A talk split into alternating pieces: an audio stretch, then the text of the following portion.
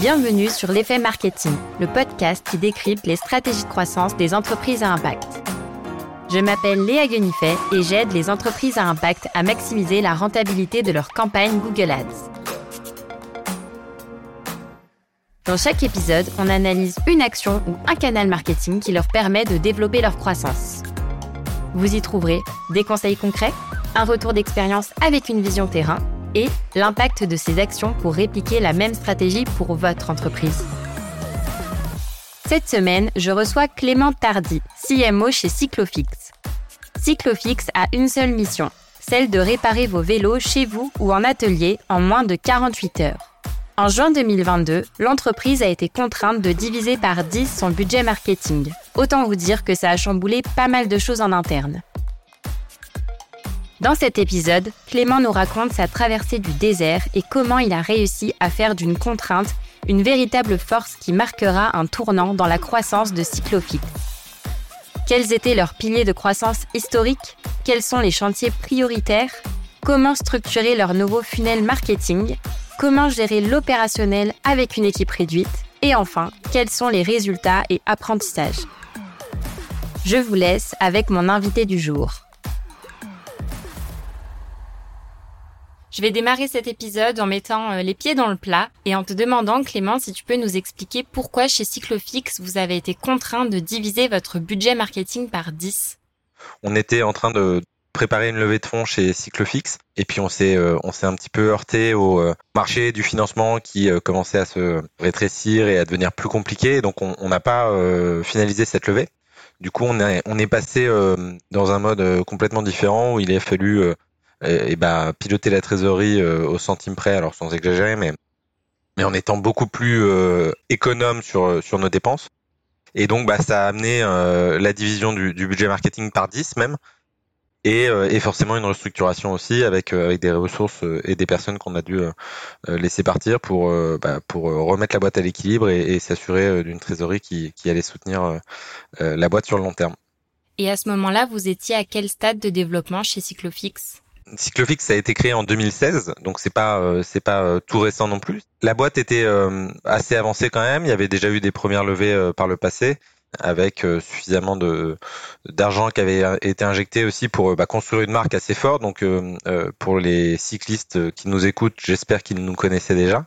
donc on était déjà à un stade d'entreprise où on avait bah, notre notoriété, notre plateforme de marque était assez solide, mais on était quand même dans, dans des phases d'investissement pour essayer de, de passer à l'échelle et de développer l'activité et de passer un espèce de, de plafond de verre avec justement les investissements marketing nécessaires pour aller toucher plus de monde et pas juste une la première communauté de fans qu'on avait pu atteindre.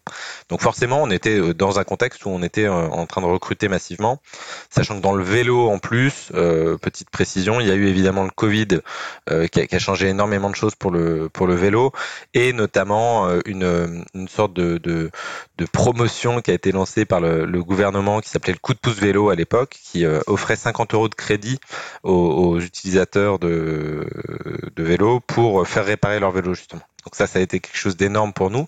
Mais une fois que ce crédit-là s'est tari, forcément, il a fallu réagir et continuer à recruter, euh, euh, alors que pendant un an, on avait été quasiment financé. Donc, euh, ouais, à ce stade de l'entreprise, on était quand même dans une période où il fallait continuer de grossir et continuer d'acquérir de, de nouveaux clients, poursuivre aussi le nombre de cyclistes qui se multipliait. D'accord, donc le marketing représentait un enjeu important. Et est-ce que tu pourrais nous dire à ce moment-là quels étaient vos principaux piliers de croissance? On avait par le passé déjà fait un certain nombre de, campagnes de, de, marques. Euh, il y avait eu de l'affichage, il y avait eu euh, du podcast d'ailleurs. Et, après quelque chose d'assez classique, on était euh, très concentré sur les, les performances campagne, donc Facebook, Google assez euh, assez euh, logiquement. On avait aussi, euh, moi j'étais arrivé six mois auparavant, donc j'avais commencé à, à, travailler un plan marketing où on allait créer des pulse points de marque un peu forts sur les mois où le vélo est le plus fort pour essayer de d'amplifier les courbes de, de, notre activité. Donc l'idée c'était de construire des opérations commerciales où on faisait des, des codes promo et puis d'entourer ça d'un certain nombre de, de leviers et de campagnes marketing, que ce soit du RP, de l'influence, évidemment du média un peu plus noto. donc on était en train à ce moment-là d'écrire un, plan avec euh, du street marketing, du YouTube, une vidéo brute, enfin voilà, pas, mal de choses. Mais nos, principaux leviers à ce moment-là, c'était quand même euh, une vraie dépendance euh, à nos amis de chez Google et, de chez Facebook. Et quand tu apprends que la levée de fonds ne va finalement pas se faire et que par ricochet, le budget marketing va devoir être divisé par 10, quelle est ta première réaction? Euh, ben c'est c'est intéressant, c'est un petit challenge euh, parce qu'on ouais on se parle pas on se parle pas d'une coupe euh, euh, mesurée, c'est vraiment voilà il faut il faut réduire et il faut diviser par 10 le budget grosso modo, hein. donc il faut mettre dans, dans un état d'esprit complètement différent. donc en fait une des premières décisions a été d'arrêter le média payant. parce que pas le choix, parce que c'est ce qui te coûte le plus cher de façon assez évidente. Et après tous les autres leviers de, de de marques qui n'ont pas un ROI direct euh, hyper mesurable euh, à très court terme euh, ont été cutées. Donc en fait, on a on a quasiment tout coupé et partant de là, l'idée a été de se dire ok, comment on fait pour avoir une stratégie marketing qui tient quand même la route, qui, qui génère de la croissance et qui continue de recruter, ce qui paraît un tout petit peu challengeant, mais en se basant sur des choses qui coûtent beaucoup moins cher, où on va favoriser le temps humain passé. Donc en fait, on s'est très vite dirigé vers des outils et vers une stratégie de d'acquisition, conversion, rétention, on va en reparler, mais mais qui favorisait les canaux, euh, je vais dire gratuits, c'est pas gratuit, rien n'est gratuit, mais euh, mais des canaux qui euh, qui ne ne sont pas juste, je mets 10 euros chez Google et j'attends que ça tombe. Quoi. Quand on préparait l'épisode, et ça m'avait interpellé d'ailleurs, tu me disais qu'au moment où vous aviez coupé les publicités, qui représentaient à ce moment-là votre principal canal d'acquisition, t'avais pas remarqué de chute immédiate des performances? Ouais, c'est donc c'est cette coupure est arrivée il y a un an, donc donc on commence à avoir un tout petit peu de recul. Et en effet, les premiers jours, évidemment, tu passes ton ta journée à regarder euh, tes chiffres d'activité et voir euh, si ça plonge en fait, forcément. Euh, et c'était pas du tout le cas. Euh, donc, donc ça, ça a été la première surprise, plutôt bonne surprise évidemment, euh, mais surprise quand même. Euh, on était en plein mois de, de mai-juin, donc c'est quand même un mois qui est très fort pour l'activité vélo. Euh, donc ça, ça nous a aussi, voilà, on a pris des pincettes avec tout ça, mais en fait, on n'a pas vu d'impact évident sur sur l'activité pendant au moins les deux premiers mois, je dirais. On, on, avait quand même des chiffres qui étaient qui étaient très bons et on a fait des journées presque records à certains moments de ce mois, alors qu'on n'avait plus de médias. Après, ce qu'il faut, ce qu'il faut bien garder en tête, on va en reparler. Je, suis pas du tout un ayatollah du mettre 0 euros et on arrête tout et il n'y en a pas besoin. C'est, c'est, je pense pas que ça soit le cas. Euh, mais, comme je le disais, la marque a été créée en 2016 et on avait eu le temps d'investir massivement dessus quand même. Donc on avait une certaine notoriété de marque, on avait des, un certain nombre de cyclistes qui revenaient nous voir régulièrement, donc on avait aussi euh, cette rétention, euh, ce qui fait qu'on on a pu avoir une espèce de longue traîne de notoriété de marque qui nous a servi et qui, qui a fait, je pense, qu'on n'est qu'on pas passé aux oubliettes euh, du jour au lendemain.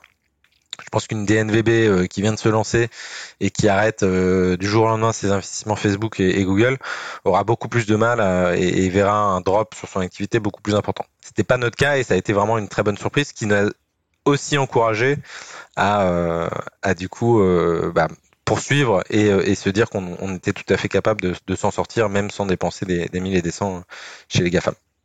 Et c'est là où tu te rends compte que c'est important de ne surtout pas tout miser sur la publicité et d'avoir d'autres canaux en parallèle que tu as su développer et solidifier au fil des années. Et c'est d'ailleurs un des conseils que je donne à toutes les entreprises de toujours diversifier ses canaux d'acquisition et de surtout pas privilégier la publicité euh, dans son mix marketing. C'est exactement ça et ça fait aussi partie des apprentissages euh, parmi euh, tous les apprentissages qu'on a eus, c'était aussi de se dire que malgré le fait qu'on avait priorisé d'autres choses que le média, on avait encore eu trop de dépendance par rapport aux médias payants et que on avait dépriorisé des sujets tels que le SEO, le CRM pendant des années parce qu'en fait tu es un peu plugué, tu es branché, tu es, hooké à, ton média et donc bah euh, tu priorises pas les sujets qui qui sont plus long terme, on va dire. Et puis, il faut avouer que c'est tentant aussi parce que euh, la publicité, tu as des résultats immédiats. Donc, euh, du coup, quand tu vois que tu as des résultats, tu as envie de remettre une pièce dans la machine pour avoir toujours plus de volume au lieu de développer des canaux plus long terme qui vont peut-être demander plus d'efforts au démarrage et surtout mettre plus de temps à porter leurs fruits. Ouais, ouais et, euh, et c'est amusant que tu dis ça parce que évidemment, comme tout le monde, donc c'était il, y a, un an, hein, donc comme tout le monde, on voyait aussi ce qui sur le média, donc iOS 14, euh, toute la partie RGPD, les cookies qui, euh, qui deviennent de plus en plus compliqués. Donc on, avait aussi un, il y avait un terreau pour se dire quelle est mon efficacité réelle du média. Euh, je pense que comme 90% des boîtes, le modèle d'attribution c'est un truc pas satisfaisant, on n'arrive pas à se faire des vrais, des vrais learning ou en tout cas des vraies convictions. donc on se demandait aussi quelle était la part de cannibalisation de notre achat média par rapport à ce qu'on pourrait faire sans. Donc ça a été aussi hyper intéressant euh, d'un point de vue marketing de, se rendre compte de euh, ce qui restait après le média.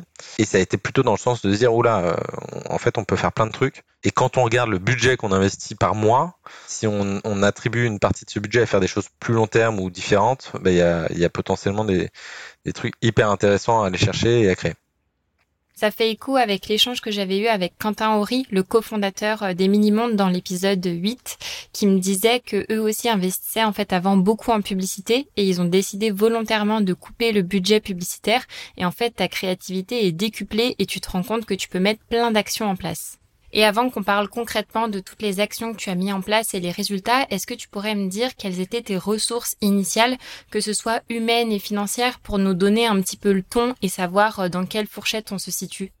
Cinq personnes dont moi euh, à l'équipe marketing. Euh, après la restructuration, j'ai été tout seul dans l'équipe marketing. Donc c'est à la fois moi qui ai bah, piloté la stratégie, mais c'est surtout moi qui, ai dû l'implémenter. Donc c'était retour aux sources.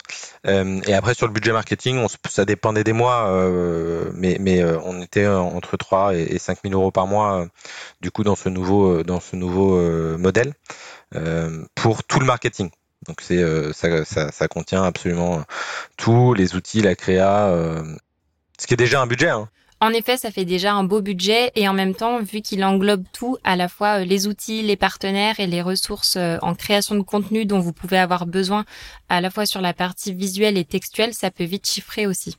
Bon, maintenant, Clément, va rentrer dans la partie que je préfère. Est-ce que tu peux nous dire quel a été ton plan d'action?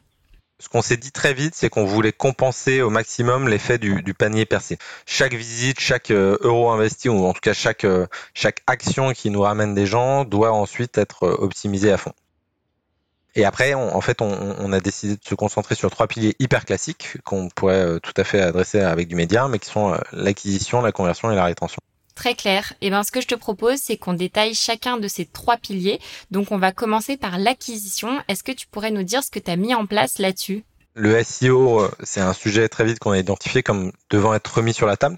C'est quelque chose qu'on avait déjà travaillé par le passé, mais, euh, mais sur lesquels on peinait à avoir des résultats euh, hyper concrets. Dans les 30 jours qu'on suivi la réduction du budget marketing, on, a remis à plat tout ce qu'il fallait faire et on a commencer à attaquer le sujet du SEO. Donc, dans mon budget, j'ai gardé une, petite enveloppe pour une agence euh, de contenu SEO qui bosse avec nous et qui est top, euh, qui est, qui euh, hyper calé sur le sur le monde du vélo et qui en plus a un ton et une expertise que qu'on apprécie beaucoup. donc, on les a gardés. Eux nous faisaient deux contenus par mois, deux articles. Et donc, on commençait à avoir aussi les fruits de ce qu'ils avaient pu produire dans le passé. Ce qu'on a fait très vite, c'est qu'on est passé aussi euh, notre notre blog, on l'a passé sur WordPress. On était sur Medium auparavant. Euh, C'était un peu décision que je comprenais pas forcément, qui était qui était d'avant mon temps.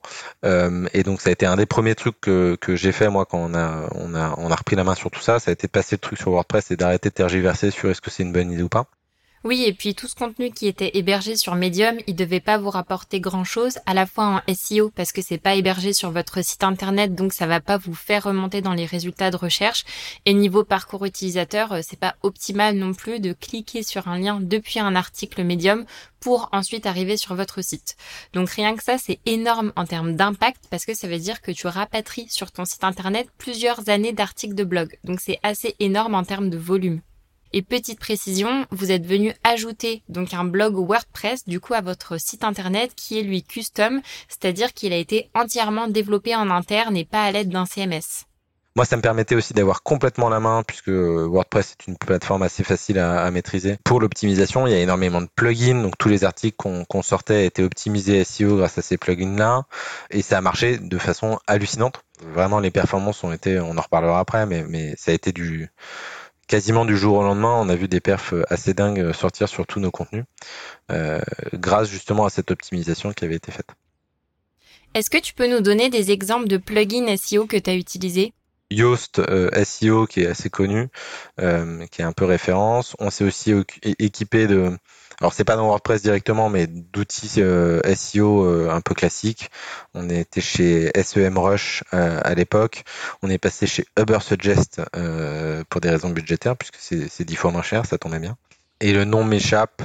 Euh, mais toute la partie euh, metadata, on a fait beaucoup de tutos euh, sur, sur notre blog, de tutos de réparation vélo. Et en fait, tu as un certain nombre de, d'éléments à formater pour Google pour apparaître directement dans les résultats de, recherche de façon optimisée. je retrouverai le, le, titre de ce plugin qui m'échappe. Mais, mais voilà. Pas de souci, tu me redonneras le nom et moi je mettrai le lien dans la description de l'épisode. Donc si je comprends bien, vous avez énormément travaillé la partie blog, toute une partie de contenu aussi de tuto vélo qui j'imagine vous permet de vous positionner sur euh, des requêtes de personnes qui cherchent à faire réparer leur vélo. Est-ce qu'il y a d'autres choses que vous avez mis en place? Il y avait du contenu aussi très euh, accompagnement et guide. Donc on a sorti des, des, des, guides un peu vénères sur euh, comment choisir un vélo électrique, euh, quels sont les 10 meilleurs vélos électriques à moins de 2500 euros, moins de 3000 euros, moins de 2000 euros. Donc on a fait beaucoup de contenu qu'on a réutilisé derrière dans, sur d'autres canaux, ce qui nous a permis aussi de ne pas passer trop de temps, ou en tout cas de, de, de faire, de profiter au maximum du contenu créé et de le diffuser partout où on pouvait. Et un des derniers éléments qu'on a euh, qu'on a fait en SEO, qui est un, un truc plus global, c'est euh, les fiches Google My Business, donc les, les pages Google Maps en fait, euh, qu'on a qu'on a développé à fond euh, pour apparaître sur Google, qui est un truc très spécifique à notre activité où aujourd'hui on, on, est un peu les seuls à proposer de la réparation de vélos à domicile. Et et les gens recherchent aujourd'hui leur réparateur sur Google Maps, beaucoup. Donc on a, euh, on a vu l'opportunité là de venir créer des fiches pour chaque réparateur de notre réseau, euh, pour qu'il apparaisse lui aussi sur, euh, sur Google Maps et que les gens puissent prendre rendez-vous directement avec lui. Très bonne idée Google My Business. C'est vrai que si tu as besoin de faire réparer ton vélo, tu vas chercher un réparateur dans Google proche de chez toi et du coup c'est rapidement les résultats Maps que tu vas consulter en premier. Et au niveau de tous les contenus que vous avez produits, comment est-ce que tu fais pour choisir sur quelle thématique tu vas rédiger? Bah, il y avait, il avait, y a deux critères de décision. Il y a un critère de positionnement de marque, euh, et donc là-dessus, nous, on était très clair on ne voulait pas être juste dans la réparation vélo, on voulait accompagner les cyclistes au quotidien euh, à travers tous les contenus concrets. Donc euh, que ça soit évidemment sur notre blog et, pour le SEO, mais que ça soit aussi sur euh, notre newsletter de marque, sur en social media, etc. Donc on veut accompagner les cyclistes et on veut être hyper inclusif, c'est-à-dire qu'on n'est pas du tout à se cantonner à une pratique particulière, type vélo route ou quoi que ce soit. On veut que le plus grand monde puisse accéder au vélo et, et en fait on veut lever les freins à la pratique. Aujourd'hui, on le fait via la prise de rendez-vous euh, pour faire réparer son vélo. Euh, mais dans notre contenu, on peut aussi le faire en accompagnant les cyclistes, en répondant à leurs questions. Donc il y a, un premier critère qui est le positionnement, assez évidemment. Le deuxième critère qui est, hyper euh, perf pour le coup SEO, c'est-à-dire qu'on vient mesurer le nombre de requêtes et on va regarder les différents sujets qui performent bien en SEO. voir s'il y a déjà beaucoup de contenu qui a été créé là-dessus, est-ce qu'on est capable de se faire une place ou pas? Euh, et, euh, et, le cas échéant, bah, euh, créer un contenu. Un, un, un, des meilleurs exemples, je pense, là-dessus, c'est moi, je me suis acheté un vélo il y a un an qui était un, un, vélo long tail, le long tail de Decathlon. Un vélo long tail, pour ceux qui ne connaissent pas, c'est un vélo qui a le, le porte-bagages arrière rallongé, ce qui permet de mettre deux sièges enfants, notamment, mais qui permet aussi de mettre une table, un sapin, n'importe quoi. Euh, donc c'est un type de vélo cargo. Et donc celui de Decathlon arrivait et c'était un, truc très attendu. Et donc moi je me le suis acheté pour mon usage euh, perso et je me suis dit que c'était hyper malin d'en faire un test. Euh, donc on a fait quasiment un des premiers tests sur le vélo cargo qui est à la fois un sujet euh, niche parce que parce que c'est c'est quand même voilà faut faut faut se lever tôt pour aller taper test vélo cargo long tail et l'Ops R500 mais on était les premiers il y avait un, une, une, sorte de hype assez importante autour de ce vélo. Donc c'est un des articles qui nous a ramené le plus de monde sur le blog euh, et très rapidement en fait. Donc c'est devenu euh, assez vite une référence. Et derrière, c'est dans un écran sur notre blog sur lequel bah, on décrit la marque. Tu peux euh, faire prendre rendez-vous pour faire réparer ton vélo. Euh, il y a toujours un widget à côté. On te parle de Cyclofix, donc on s'y retrouve aussi très fortement et ça nous a servi si tu veux, de, moyens d'acquisition et de notoriété presque. Le SEO comme moyen de notoriété pour euh, que les gens qui s'intéressent au vélo euh, bah, puissent tomber sur notre contenu et se dire euh, ah ouais, c'est cool, c'est utile, c'est marrant et c'est quoi cette marque quoi. C'est vrai qu'en SEO, tu as aussi ce côté où tu dois saisir des opportunités, prendre des risques à certains moments pour aller te positionner sur certaines requêtes. Et une fois que vous avez réussi à attirer euh, tous ces nouveaux visiteurs euh, sur votre site internet, comment est-ce que vous faites pour euh, bah, finalement les transformer en potentiels clients? Et là, du coup, on avance doucement plus vers le pilier de la conversion quand tu lis un article, à chaque fois, tu as sur la droite de l'article, il y a un CTA, euh, Cyclofix, faites réparer votre vélo. Donc tu vois, ça c'est un truc qui t'accompagne tout au long de la lecture. Tout con, enfin vraiment, pas plus con même. Ah mais tu fais toute la différence pour Exactement. Exactement. On a régulièrement euh, dans les contenus qu'on écrit, on fait aussi des, des perches en disant bah euh, voilà comment faire pour euh, ta purge hydraulique et puis au bout d'un moment on dit bon si t'es arrivé à cette étape que tu t'es arraché tous les cheveux et que t'en peux plus de, de, de, foutre les mains dans le cambouis et que tu arrives pas, hésite pas, tu prends rendez-vous et, et, un réparateur va venir te dépanner. Un autre élément qui était hyper important, c'était aussi l'intégration du blog au sein de la, du site plus global. Jusqu'à ce que j'arrive, enfin jusqu'à ce moment-là, le blog était euh, tout en bas dans le footer, quasiment euh, invisibilisé. Le vaste sujet de qu'est-ce que tu priorises dans ton dans ton dans ta navigation? Et donc pareil, ça, on a on a fait tout un travail via Webflow, qui est un outil no-code qui te permet de construire ton site internet, euh, qui, est, hyper euh, intéressant et qui, euh, qui, a des possibilités assez dingues. Donc pour rappel, vous, votre site internet, c'est un site custom et du coup, j'imagine que c'est pour ça aussi que tu as utilisé Webflow pour pas avoir à solliciter l'équipe tech à chaque fois que tu avais besoin de faire une modif et que toi, tu puisses avoir plus de souplesse et d'autonomie dans la gestion de la page on ne pouvait rien modifier sans l'équipe tech. On avait des, optimisations à faire sur notamment bah, la conversion. Donc on, voulait changer des choses pour améliorer la conversion sur le site. On voulait intégrer le blog à la navigation. Voilà, il y avait pas mal d'éléments. Donc on a pris le parti d'intégrer Webflow sur certains éléments et certaines pages uniquement. Donc la navigation a été, euh, a été gérée par Webflow, ce qui me permet moi de changer au quotidien très facilement euh, ce que je mets dans la navigation et toute la home page du site a été recodée euh, par mes soins, enfin euh, refaite par mes soins sur Webflow. Donc j'ai repris le code qui était déjà existant et je l'ai euh, intégré à la main dans Webflow, ce qui a permis en fait derrière de le publier et, euh, et demain si je veux changer bah, des trucs tout cons, hein, l'image de notre header, euh, un wording qui va pas, rajouter un bloc, etc. Aujourd'hui j'ai complètement la main, ça me prend cinq minutes, alors qu'hier bah, il fallait passer par la tech et les solliciter alors que c'était pas leur prio. Je comprends donc que des intérêts à utiliser Webflow pour votre homepage. Et maintenant, je te propose de passer au dernier pilier, celui de la rétention, et on va aussi parler de Rustine.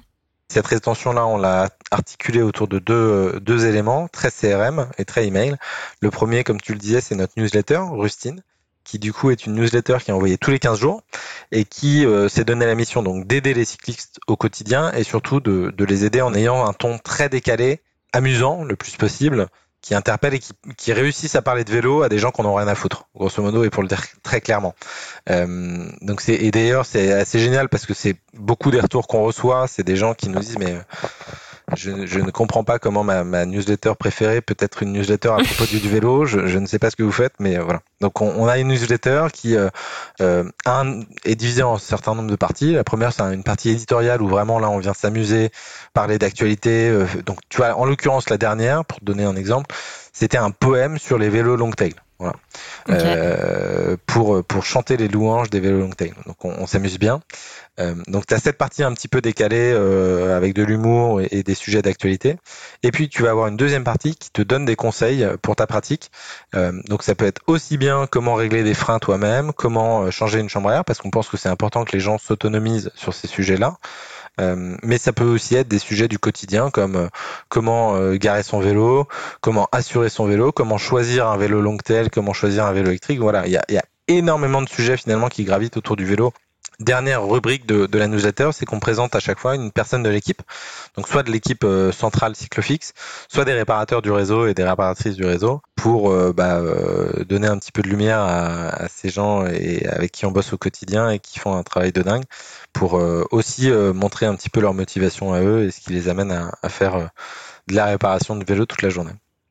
Et là, ce qui est intéressant, je trouve, c'est qu'on remarque tout de suite euh, l'intensité, enfin l'énergie que vous mettez euh, dans la rédaction de cette newsletter, à la fois pour apporter du contenu de qualité et qui va être utile à vos lecteurs. Et est-ce que tu pourrais nous partager quelques chiffres clés sur euh, votre base email, votre taux d'ouverture? En fait, ça a été un des sujets qu'on a priorisé parce qu'on avait une base email assez importante. On avait environ 100 000, entre 100 et 150 000 contacts en base. Euh, donc on s'est dit qu'il y avait une petite mine d'or sur laquelle on pouvait euh, bah, travailler et on voulait pas non plus. Euh, c'est toujours pareil en CRM quand tu commences à faire des choses, faut faire vachement gaffe à l'unsubscribe et, et, et pas te planter et pas spammer non plus et on en est euh, super content. En l'occurrence, Rustine, euh, elle est ouverte entre 30 et 40% euh, de taux d'ouverture sur sur notre base, donc c'est des chiffres assez énormes et on a vu un impact du coup à chaque fois très fort. Donc c'est devenu un de nos canaux marketing principaux qui là pour le coup, tu vois, on s'en reparlait, ne coûte 0 euros. Ça, ça me coûte, alors il y a de l'outil pour envoyer les emails etc. Mais mais sinon c'est du temps de production de mon côté et c'est tout.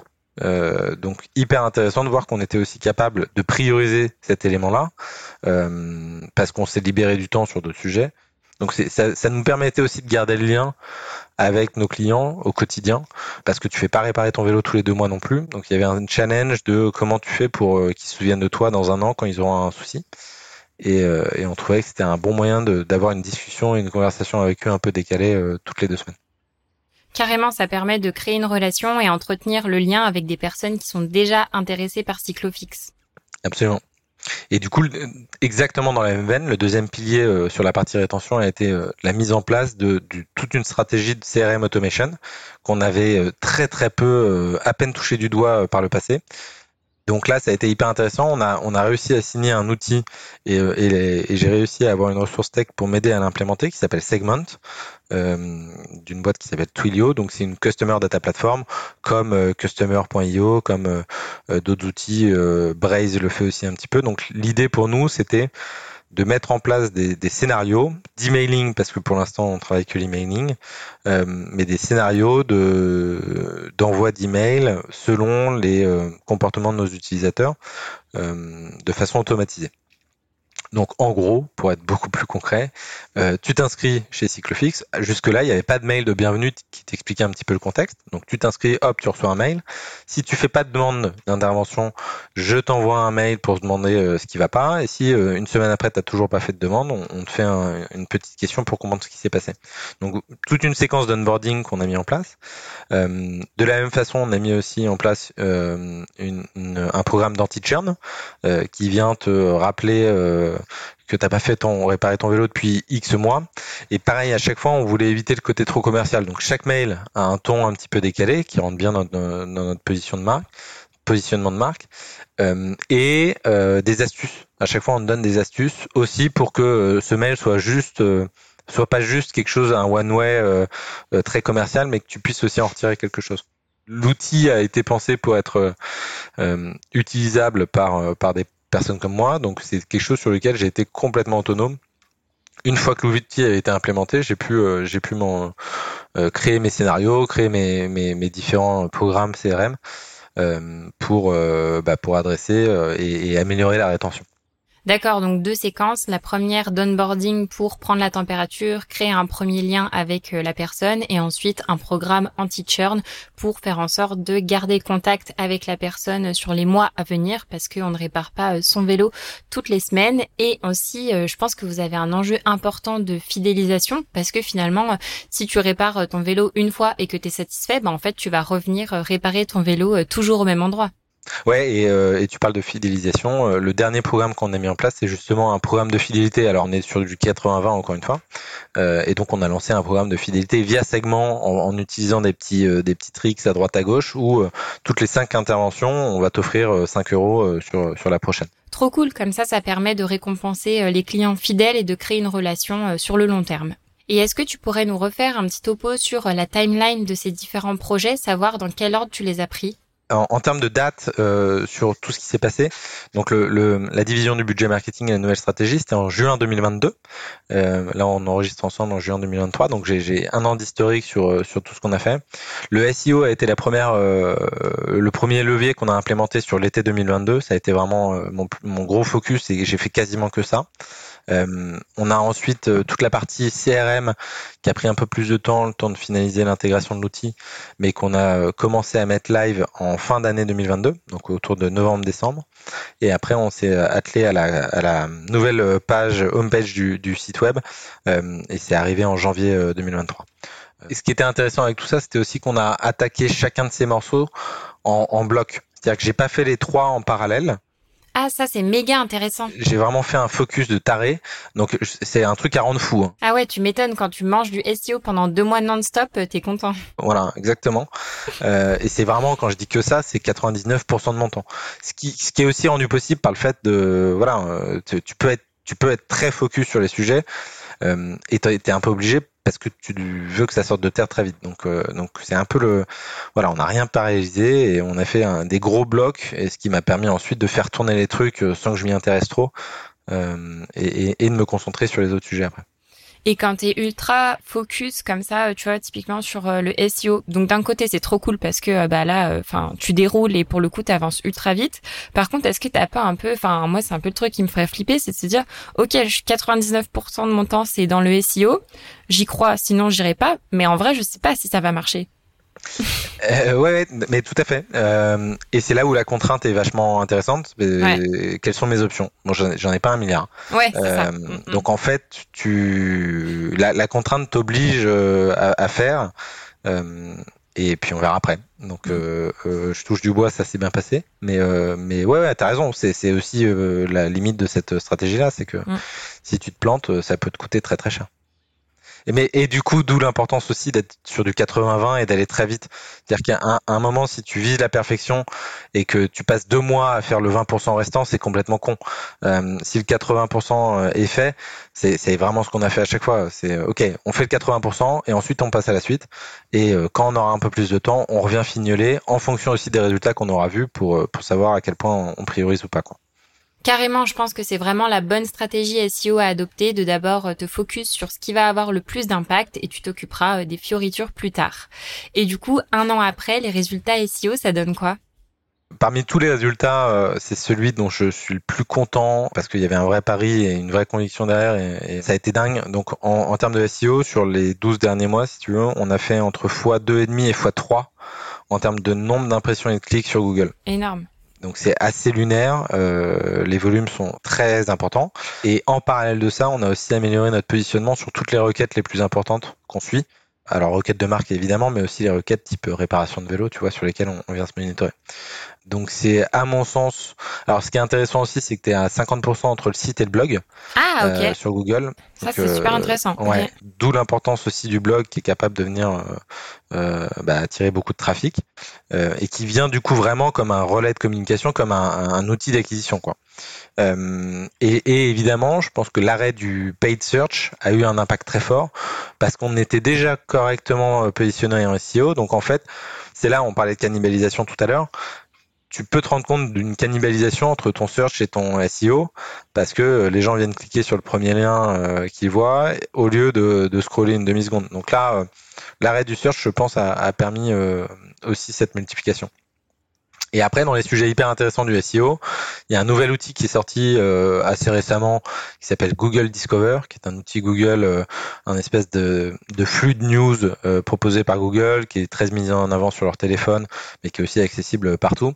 Le contenu qu'on a créé en SEO a été hyper euh, apprécié par cet outil-là. Donc c'est Google, hein, donc Black Box, tu, tu fais ce, comme tu peux. Mais tous les guides qu'on a pu créer ont, ont, cartonné et ça a représenté quasiment 20% du trafic SEO sur les six derniers mois. Donc vraiment euh, hyper intéressant parce que euh, c'est comme du paid quoi, c'est quasiment comme du paid. Et comment tu arrives à traquer euh, toi si ton trafic il vient de Discover ou pas? La Search Console de Google te donne les chiffres de façon très transparente. C'est un truc qu'ils ont rajouté du coup dans l'année sur l'année passée de mémoire. Ils te donnent les, bah, la provenance du search ou de Discover maintenant. Sur la partie donc conversion, on a, euh, je te, l'évoquais, on a eu une amélioration globale du, taux de conversion de notre homepage. Puis en plus, il y avait un, objectif plus euh, qualitatif qui était de reprendre la main sur notre contenu. Et donc ça, été complètement le cas. Et euh, encore aujourd'hui, on est capable de mettre en ligne ou non ou enlever du contenu dynamique, opérations promotionnelles et autres, de façon hyper rapide. Après, sur les parties, tu vois, on parlait d'opérations commerciales qu'on avait continué. Euh, Ça, les premières ont bien marché, mais les, suivantes ont moins bien marché. Pareil sur le SEO, euh, et on commence à toucher aussi la limite du modèle. On voyait que les requêtes de marque commençaient à tout doucement baisser euh, sur les derniers mois. Donc tu vois, euh, on commençait un peu à voir finalement sur ces canaux-là euh, le fait qu'on avait arrêté le média et tu commençais à voir un peu les limites du truc. C'est sûr que tu as des limites à un moment donné et puis après des gros efforts SEO que tu mets en place, surtout les premiers, tu as toujours un gros pic de trafic suite à ça et puis petit à petit ça commence à se stabiliser, ce qui est normal aussi, même si ça peut être un peu frustrant de pas être toujours en croissance ultra forte. Exactement.